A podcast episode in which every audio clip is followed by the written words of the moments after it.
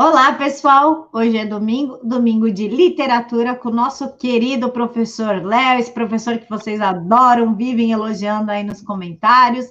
E hoje o professor vai falar sobre Macunaíma. Ai, Camila, Macunaíma, sim, Macunaíma sim. é muito importante essa visão ali do herói sem caráter e tudo que envolve o Macunaíma.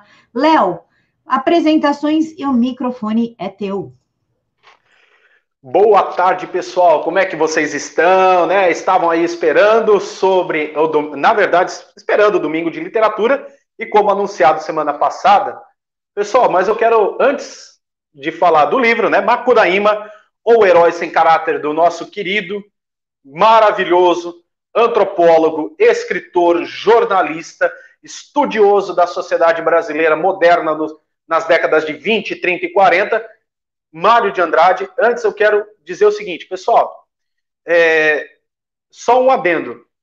Eu pedi para vocês, né, na, na aula sobre Memórias do Sargento Milícia, lá brincando, né, assim, despretensiosamente bateu os 3 mil views. E, e Turminha, eu vi que em relação ao Maquiavel Pedagogo e até o, o livro Ghost Rider, né, do, do Neil Peart, né, está bem menos visualizações. Gente, a minha função aqui enquanto professor não é agradar públicozinho Nutella.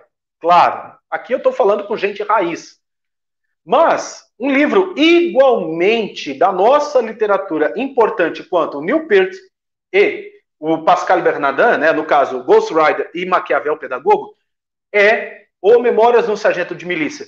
Se você quiser né? Aliás, se você quer entender o que é a alma do brasileiro, não é somente lendo livro estrangeiro. Claro, né? Pascal Bernardin é um excelente escritor, ele é. Mas para você conhecer, tá? Aqui é uma bronca do professor. Para você conhecer o que é a alma do brasileiro, você precisa ler a literatura produzida no Brasil, sobretudo a literatura clássica brasileira e a literatura moderna brasileira. Quando eu falo literatura clássica brasileira, desde a primeira geração romântica lá, né? Você tem lá é, livros como Iracema, Escrava Isaura, Memórias de um Sargento de Milícia, Memorial de Aires, do Machado de Assis, Memórias Póstumas de Brás Cubas, ou, no caso Machado de Assis, O Cortiço de Aloysio de Azevedo, uh, O Triste Fim de Policarpo Quaresma, é, Lima Barreto, a Nova Califórnia de Lima Barreto. Uh, quem mais? O Cemitério dos Vivos de Lima Barreto também. Os livros do Monteiro Lobato. Vamos parar com essa frescura de falar que Monteiro Lobato ele é racista, não é racista, coisa nenhuma. Vale as obras. Tem Cornélio Pires, tantos outros. Né? Esses é só uma lasca da ponta do iceberg dos grandes autores clássicos e pré-modernos que nós temos aqui no Brasil. Quando eu falo, eu estou falando dos clássicos do século XIX em diante. Sem contar os clássicos do século XIX para trás, como Manuel, é, o Padre Antônio Vieira, é, Gregório de Matos Guerra, Padre Antônio Chieta, e tanto José, José de Anchieta, perdão, José de Anchieta, e tantos outros. Tá? Você tem Érico Veríssimo, e, pessoal, desculpe aqui bater, é, e tantas obras de xilografura do cordel é, nordestino. Então, pessoal, quando eu trago, por exemplo, um, um livro como o Memórias no Sargento de Milícia e esse agora, é para mostrar para vocês que a anatomia da alma brasileira, a alma brasileira está aqui, tá bom? Então é só é, é um alerta né, e uma bronca que eu estou fazendo com vocês, porque Parem de achar que livros que presta é somente livro estrangeiro. Tem muito livro bom no Brasil. Tá bom? E se vocês querem entender o que é o Pascal Bernardin de verdade, o que é o retrato do, do Oswaldo Peralva de verdade, o que é uh, o Império uh, Ecológico do Pascal Bernardin de verdade, desinformação do Yom Mihai Pachepa de verdade, vá para a literatura da sua língua. Primeiro, vá entender a alma do seu povo. Depois vocês começam nessa literatura né, documental mais complexa. Primeiro, monte o seu arcabouço de literatura brasileira. Depois parta para a estrangeira. Tá aqui a minha bronca para vocês. Gostou ou não? Problema de vocês.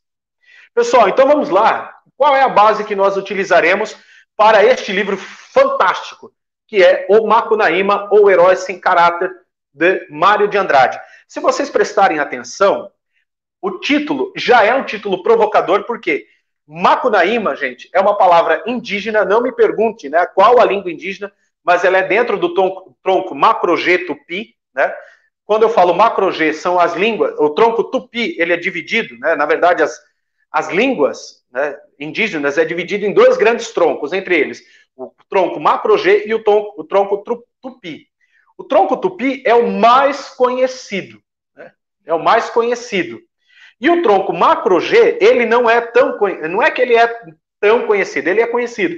Mas as línguas pertencentes a esse tronco, né, o macro-G, você vê nos povos e nações indígenas a partir do Pantanal Cerrado e região amazônica. A língua tupi, a partir da região amazônica, Mata Atlântica, e vem descendo para cá, né? Vale do Paranapanema, é, Vale do Ribeira, e é, os vales ali dos estados do sul, até chegar né, ali é, no território que seria hoje divisa entre o Paraná e Santa Catarina. Por quê? De Santa Catarina para baixo já é uma outra concepção indígena. Mas estamos falando aqui de duas formações principais indígenas brasileiras, dentro aqui composta dentro do Macunaíma, que é o tronco tupi, né, os povos é, e as línguas, na verdade, as línguas indígenas de origem tupi e, e as línguas indígenas dentro desse tronco chamado macro-G, né, que G em, em tupi quer dizer grande território, né, grande terra, grande mãe. Então aí você tem essas duas situações. E quando eu falo Macunaíma, e não é por acaso que no, o Mário de Andrade traz para nós um nome indígena. Por quê? A, o primeiro povo que você tem aqui, no caso, são os indígenas. E o mais interessante, que o Mário de Andrade, quando escreve esse livro, ele começa a escrever em 1928, termina porque ele é um resultado biográfico de pesquisas antropológicas e sociais dele.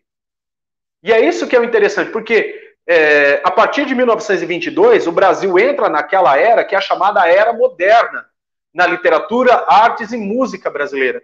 E isso influenciará todo o espectro artístico, cultural, arquitetônico, tudo, urbano, rural, tudo no Brasil. Por quê?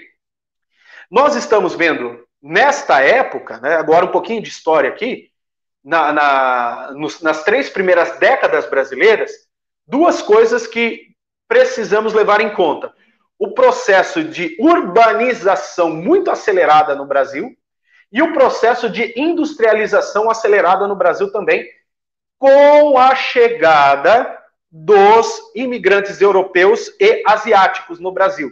Sobretudo os imigrantes europeus vindos da Polônia, Itália, Ucrânia, Letônia, Estônia, Lituânia e a recém-formada União Soviética, tá?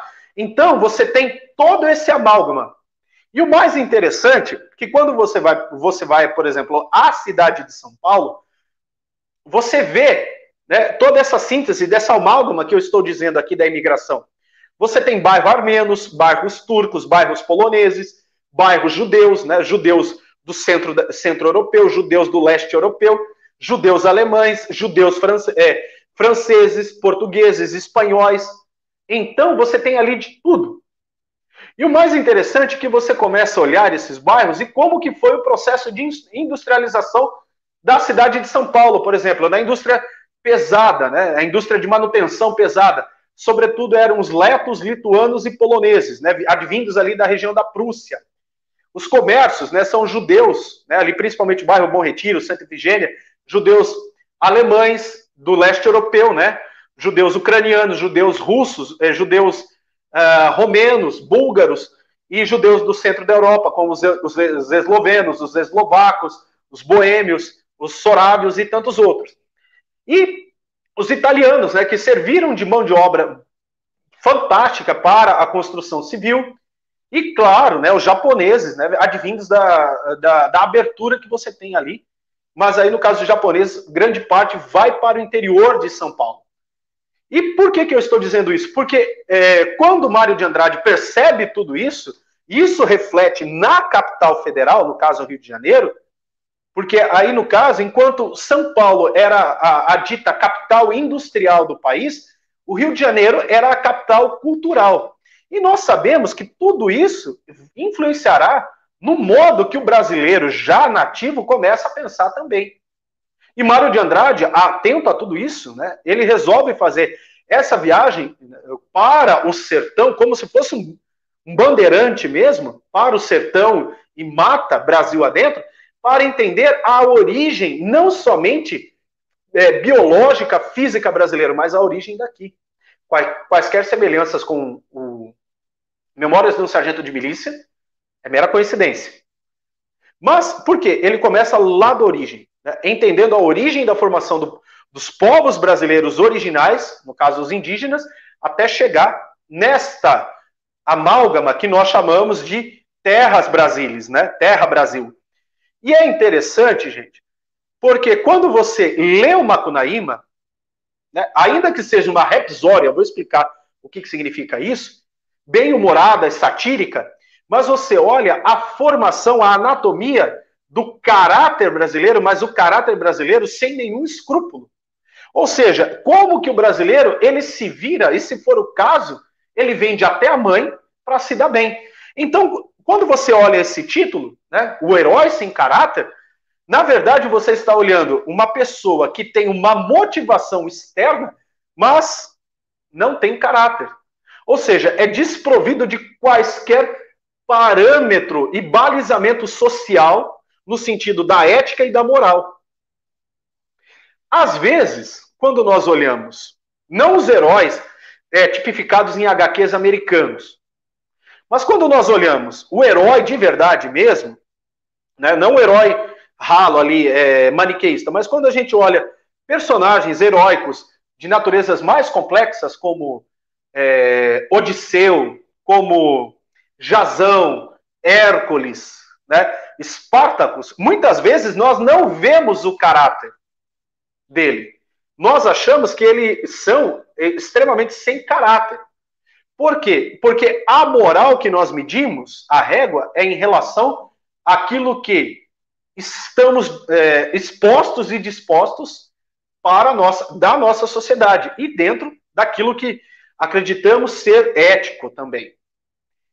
Mas quando você começa a ler, por exemplo, é, a Odisseia de Homero, né, o Odisseu, há uma moral, há uma ética, porque essa motivação em querer ser o, o herói, da, quando eu falo o herói, é ser o, além daquilo que uma sociedade espera, é isso que se tipifica o herói, e o herói, ele toma as rédeas das circunstâncias da sua vida, ou seja, o herói, ele passa a não mais acreditar somente num arbítrio imposto. O que, que seria esse arbítrio?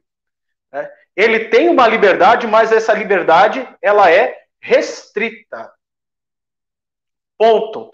Ele não tem um poder de escolha total. A partir do momento que, no caso, o herói tem a consciência de si, ele passa a ser e passa, é, passa a ser livre para escolher e passa a ter o que, seja, que é denominado e chamado livre arbítrio. Ele é senhor e dono de suas escolhas. O Macunaíma, nós olhamos dessa forma. Podemos, aliás, podemos olhar dessa forma, mas para construir tudo isso, vamos lá entender. Para você entender, então procure, por favor, um artigo do professor Alfredo Bose, né? É, a situação de Macunaíma, céu e inferno está, né? Vamos lá, vamos olhar aqui a bibliografia dele, né? Ele está contido, né? Um artigo do no livro, né? Do Alfredo Bose, História Concisa da Literatura, na, na livraria Duas Cidades, editora Livraria Duas Cidades, tá? Edição número 34. E o mais interessante, pessoal, que quando nós olhamos, né, o professor Alfredo Bose, quando ele coloca esse título, né, a situação de Macunaíma, o céu e o inferno, por quê? todo herói ele traz consigo uma carga não é, de conquistas e derrotas. Se quando você pega o herói clássico, inclusive lá o, né, o Memórias do Sargento de Milícias, a, a Escravizaura, Iracema, é, até o próprio né, João Grilo, do, do Alto da Compadecida, e tantos outros. Ele tem as vitórias e as derrotas. Então, ao mesmo tempo que você vai ao céu, que o céu é o chamada é a, é a chamada entendida recompensa, mas também você vai ao inferno, que é a sua penitência. O que, que significa o tormento? E muitas vezes esse tormento, esse inferno, para o herói, não é o inferno a concepção que nós temos do tormento é, eterno, mas é, é, é ele repensar em suas ações, ou seja, ele não pode avançar enquanto ele não repensar naquilo que ele fez para melhorar, então ele entra em um estado, né, vamos dizer assim, um estado de uh, inércia. E essa inércia para ele não é uma inércia à toa, né, não é uma parada à toa. Para ele pode ser esse inferno, esse tormento, porque há uma reflexão sobre o que mais ele errou do que acertou. E é interessante essa ideia que o professor Alfredo Bose nos traz. Por quê, pessoal? O Macunaíma, né, é um livro do Mário de Andrade, como eu falei, ele procura penetrar a alma visceral no Brasil. É uma obra, da, uma repsória né, de formação do Brasil. Ou seja, como o Brasil é de fato.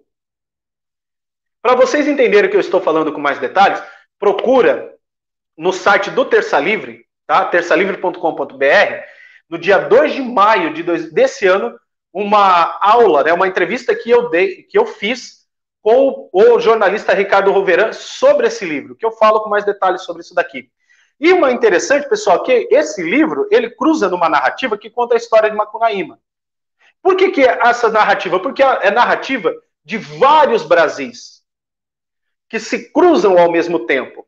E a dinâmica que o Mário de Andrade, professor, antropólogo, escritor, jornalista Mário de Andrade coloca, essas várias narrativas que até então você olha, você fala assim, meu Deus, é, é, é desconexa. Mas por quê? O homem moderno, né, que aí vem a questão da repsória, ela vem da literatura, quer dizer, a recitar um poema. E como é uma obra que Mário de Andrade escreve de uma forma épica, né, é um novo épico, uma nova é, é, contação de história da formação brasileira no viés moderno, por isso que é chamada de rapsódia, né? Que é uma composição poética ou folclórica. Então, você transformar, olha que, que sacada do Mário de Andrade, você transformar uh, a história brasileira em, em uma composição poética, uma, ép, uma história épica, mas de forma satírica é mostrar que a alma brasileira, ou seja, as vísceras brasileiras, muitas vezes, se você leva a sério, você pira. E sabe que é o mais interessante? A ideia do Gil Vicente está contida aqui também. Rindo, corrigem-se os costumes. Ou seja, fazer pensar de uma forma humorada faz com que você pense com mais leveza sobre um problema e até raciocinar melhor. Pegou aí a, a referência? Com certeza. Né? E uma coisa interessante, pessoal, que eu gosto de, logo do primeiro parágrafo do professor Alfredo do Bose, que ele diz assim: o nome da repisória é Macunaíma, mas não é só Macunaíma. Mário de Andrade quis dizer uma, alguma coisa do seu protagonista e acrescentou o título um atributo paradoxal. O herói sem nenhum caráter. No epílogo, volta a intenção de qualificá-lo. Eu botei a boca no mundo cantando a fala impura, as frases e os casos de Macunaíma, o herói de nossa gente. Então, né, em ambas construções, há um comum nome do, do epíteto, né, do espírito fundamental. O nome, Macunaíma, né, em, é, o centro da repisória, e o epíteto, né, o espírito do herói. E a diferença está na cauda de cada proposição. No começo, sem nenhum caráter, e no fim, de nossa gente. Ou seja, O que, que seria esse nenhum caráter? Aí ele vai formar o caráter dele. E, e quando a gente fala formação do caráter, por mais que muitas vezes, olha que interessante, por mais que muitas vezes nós temos ali né, esse herói sem escrúpulos, ou seja, você não tem o padrão, um parâmetro. Na verdade, né, Macunaíma, agora preste bastante atenção que eu vou dizer. Quando eu falo que ele não tem escrúpulo algum ou parâmetro algum, porque ele nasce, olha que interessante, Aí ele nasce, mas aí você vê uma ideia gerativista, a concepção gerativista da sociedade. Qual é essa concepção? O ser humano nasce com uma folha em branco, como uma folha em branco, sem de, ou desprovido de quaisquer parâmetros, caráteres, caráteres, valores ou é, podemos dizer éticas. Por que eu estou dizendo no plural, porque cada sociedade, cada família, cada sociedade tem o seu caráter, o seu valor, a sua ética e o seu escrúpulo. Então, Macunaíma, você olha do ponto de vista antropológico, nessa teoria gerativista, aí você vai falar, mas isso é um dos pontos do positivismo. Sim, é um dos pontos da teoria positivista, filosofia positivista de Augusto Conte. Sim, mas Augusto Conte ele bebe nessa teoria gerativista, né, de Jean-Jacques Rousseau, para explicar a formação né, intelectual, ética, moral e de valor do ser humano, tá? Então, na verdade, o Drummond ele vai à fonte da teoria da filosofia, na verdade, gerativista, de Jean-Jacques Rousseau. O homem nasce puro. E o meio, na verdade, foi traduzido errado. Não é que o meio o corrompe. O meio, a tradução literal diz assim: o homem nasce puro. Ou seja, essa folha em branco. Em branco. O meio o constrói e o corrompe.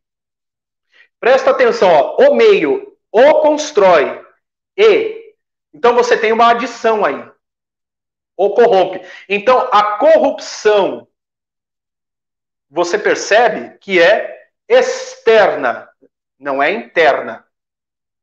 Tá? É uma ação externa que brota do ser humano.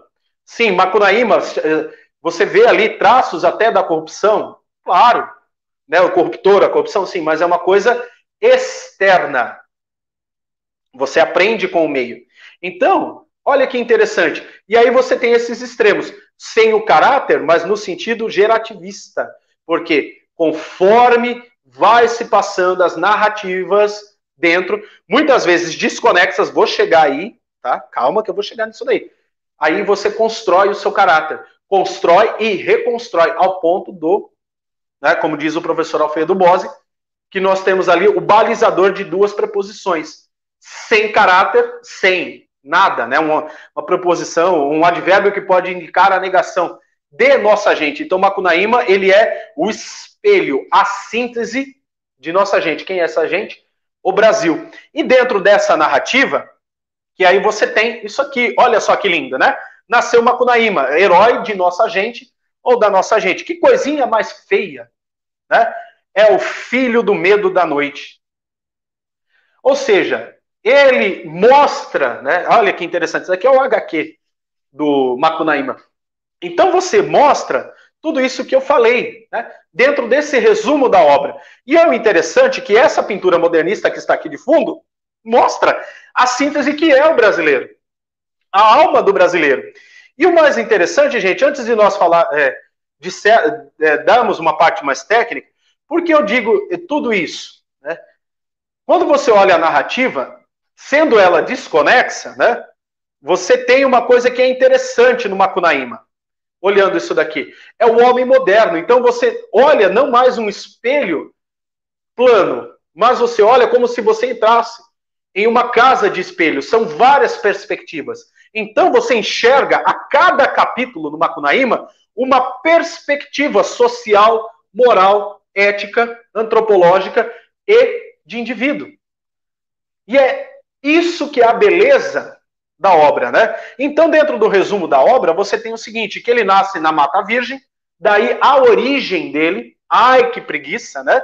Filho do medo da noite. Então, o que, que seria esse filho do medo da noite? É que ele não é um herói destemido, passa a infância na tribo, casa-se, né? A mãe do mato, se tem um filho, mas ele morre. E olha que interessante, isso daqui que ele fala, né, que após a morte do filho, uma, uma criança, era a realidade que acontecia em 1930, a década de 20, a década de 30, a mortalidade exacerbada, sobretudo a mortalidade por é, doenças, né, como a malária, é, rubéola, febre tifoide, nos centros urbanos. Então, a mortalidade infantil era muito grande. Então, aqui você vê uma denúncia que ele faz também na questão da mortalidade infantil. E o interessante é que ele fala o seguinte: para. Né, aí que começa toda a jornada. Que aí é o que eu falo, Macunaíma, a formação, que nós que eu disse agora tudo, né? A formação da cultura brasileira, quando você olha, uma, o que, que, na verdade, o herói Macunaíma procura? O Muiractã, que é o que eu disse aqui, ó. Para recuperar o Muiractã, Macunaíma parte para São Paulo. Olha que interessante. Olha as culturas se chocando. O Muiractã é, cultura, é, é um amuleto né, sagrado que, uma, que a mulher dá ao seu amado, mas da cultura indígena. Vem para São Paulo, grande centro cultural. Então, a partir dessa descida da floresta até São Paulo, essas transformações, né, que o que, que ele traz consigo também os seus irmãos, não vou dar spoiler aqui, vai lá ler o livro, tá, gente? Após algumas tentativas, ele consegue de volta o amuleto, ou seja, ele conquista aquilo de sua amada. Olha a característica do herói aqui, do herói clássico, né? Ou seja, a lembrança, o resgate da sua amada. Né? E algumas aventuras depois ele perde novamente e, decepcionado, Macunaíma sobe aos céus. Ou seja, o que é o subir aos céus? A morte. Mas olha que interessante. Você vê o traço do herói aqui. Né? E uma coisa interessante que quando nós olhamos toda essa questão da cultura brasileira, como eu disse anteriormente, né, você vê esse amálgama, porque agora nós estamos falando do homem moderno. E o homem moderno, sobretudo aqui no caso, o estudo antropológico, historiográfico, geográfico, social que o Mário de Andrade faz, é esse homem que ele não está preso somente ao nicho ali, São Paulo, Rio de Janeiro, Manaus, São Luís do Maranhão, Porto Alegre, Curitiba. Não, esse homem ele anda. Então ele é um homem que nós podemos chamar de cosmopolita.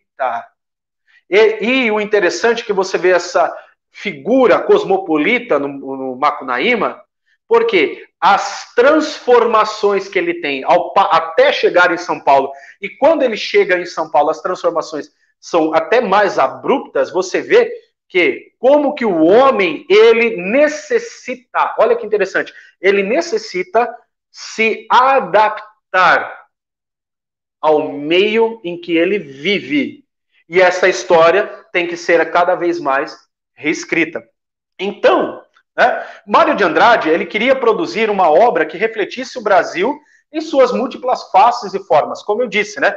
Muitas características nacionais e que se unissem criando a identidade da cultura brasileira. E o interessante é que ele, como eu disse, ele recorre ao vasto conhecimento do folclore e aos preceitos da produção literária modernista. Então você vê aqui a amálgama perfeita do que é, do que é a questão do homem moderno. E o enredo, como eu disse, é uma colagem da cultura brasileira, na qual Macunaíma se move, modificando e se adaptando conforme essa necessidade. E o mais interessante, pessoal, vocês veem aqui, olha só, o filme aqui de 1969, onde nós temos o Grande Otelo, fantástico, né? E o Macunaíma, por que, que ele, ele foi transformado em filme? Uma coisa que é interessante, que ele foi adaptado pelo Joaquim Prado de Andrade, e nós temos aqui a ideia do novo cinema brasileiro, que é o cinema voltado às origens, principalmente ao pré-modernismo, que é redescobrir o Brasil, mas através das novas artes, além da literatura e documentários. Então aqui você tem agora esse novo Brasil. Prova disso são os filmes do Jeca, né? O famoso Mazarope, mas que você vê, qual é a temática do Mazarope? São as histórias, as aventuras no campo indo para a cidade ou da cidade indo para o campo.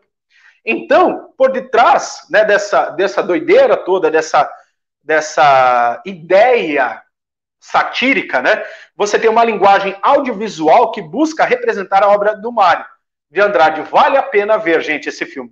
O filme foi muito elogiado, foi muito bem produzido. Por quê? Porque é, o interessante é mostrar de forma o mais fidedigna possível a essência daquilo que é a obra do Mário de Andrade.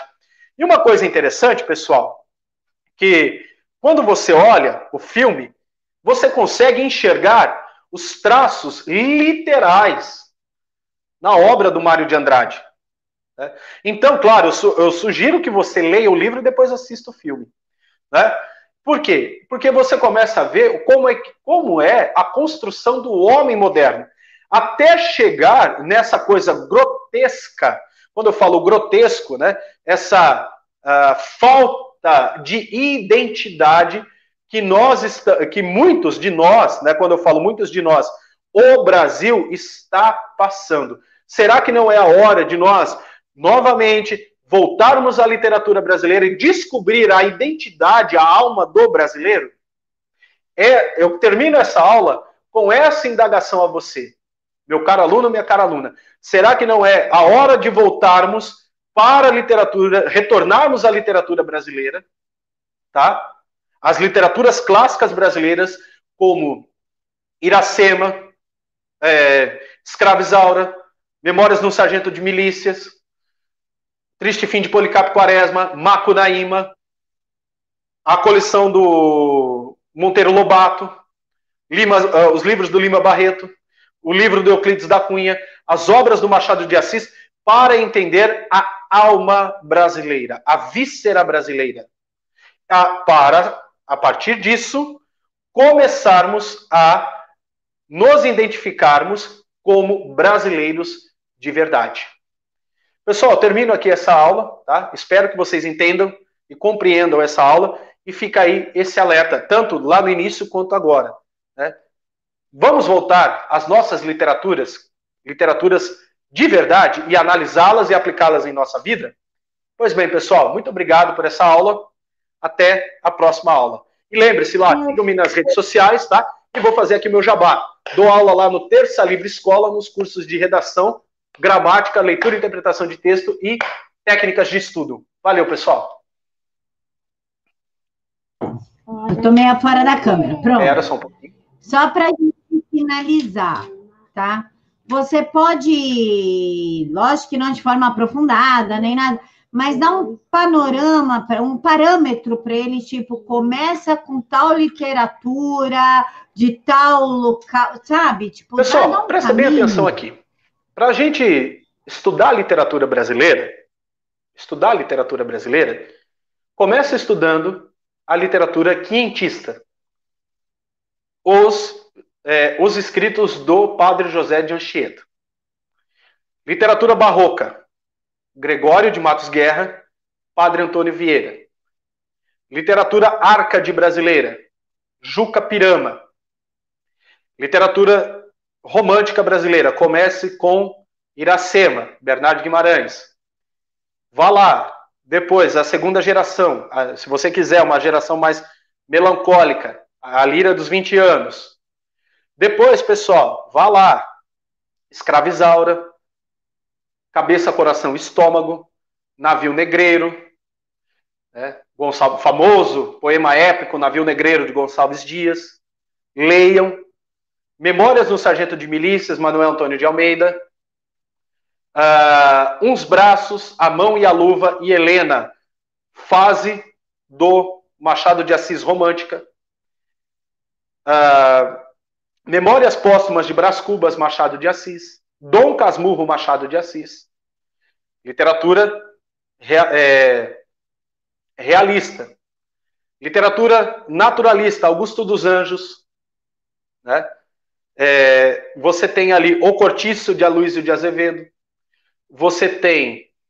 É, você tem também, dentro do naturalismo realismo, o, o livro Companhia de Canudos, Os Sertões de Euclides da Cunha. Tá? Você tem, dentro do pré-modernismo, Lima Barreto, os contos fantásticos dele, A Nova Califórnia e O Homem que Sabia Javanês. Três obras eu destaco aqui do Lima Barreto. Triste Fim de Policarpo Quaresma, Memórias Sentimentais de João Miramar e O Cemitério dos Vivos. Descendo lá para o sul, né? Érico Veríssimo, Olhai os Lírios do Campo e O Tempo e o Vento. Vamos subir. Literatura ali, ó. Aqui agora, interior do estado de São Paulo. O próprio Lima Barreto, Cornélio Pires, procure esse cara, Cornélio Pires, porque foi o cara que documentou o sertanejo, o estilo sertanejo, foi o primeiro professor, pesquisador que documentou o estilo de música sertaneja brasileira, sobretudo aqui no interior de São Paulo, tá? Sertanejo São Paulo.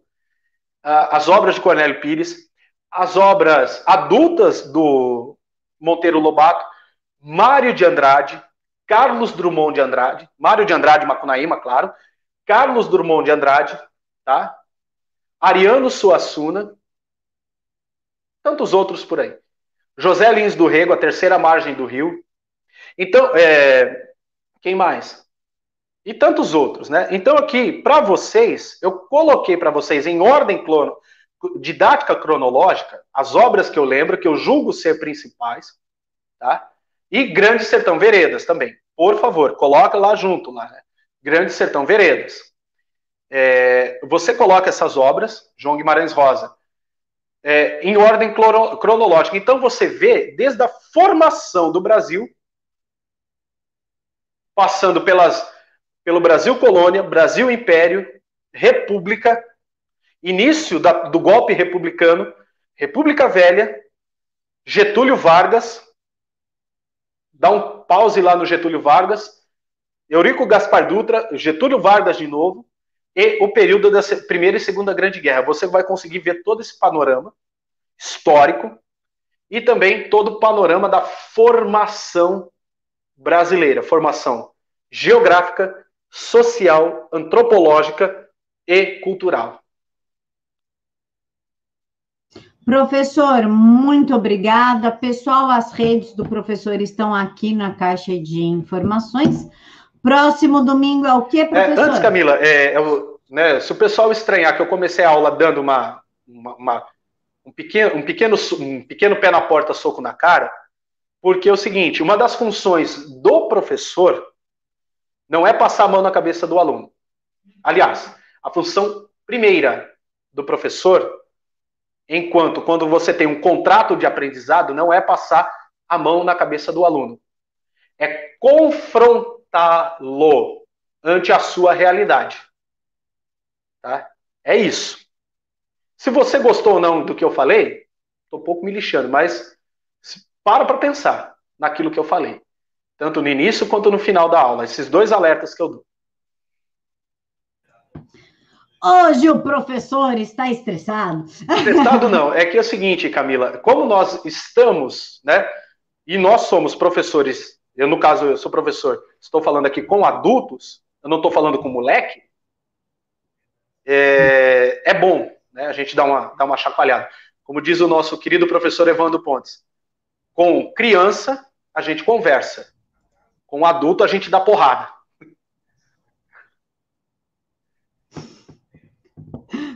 Professora, a próxima aula é sobre como as crianças são manipuladas, que a gente estava conversando. Outra escola, gente. Esse livro é do meu querido professor Fausto Zamboni. Fausto José Zamboni. É, Contra a Escola, por uma educação liberal. Esse livro vocês verão, principalmente os pais. Ah, mas o livro é sensacionalista. Não é sensacionalista. Vocês verão como que os mecanismos do Estado faz com que faz com que te obrigue, você pai, você mãe, te obrigue a colocar o teu filho na escola e o teu filho ficar emburrecido, tá? Preste muita atenção nessa, nessa próxima aula que nós falaremos sobre isso. Emburrecido e sexualizado, não sei o que, que é pior, coisas. né, Pro? As duas coisas, porque, gente, é o que eu sempre, é o que eu tenho percebido desde 2004. Eu sou professor há 17, há 16 anos há 16 anos. A escola é a síntese de toda a sociedade. Presta bem atenção no que eu estou dizendo. A escola é a síntese de toda a sociedade. Tá bom? A síntese da família, é a síntese da sociedade que você vê, é a síntese de tudo. Estoura tudo para quem? O professor torear toda essa situação. Presta bem atenção na próxima aula, que vem chumbo grosso. Pessoal, então é isso. Até amanhã. Deixem aqui para mim nos comentários o que vocês acharam, o que vocês esperam da próxima aula, se vão comprar um livro, se não vão ir lá. E os links do, das redes sociais do professor estão aqui na caixa de informações. Mil Beijo beijos no coração de todos, que o Papai do Céu Amém. os abençoe Amém. muito, muito, muito. Deus nos proteja essa semana e os nossos filhos e as nossas filhas. Amém. Amém.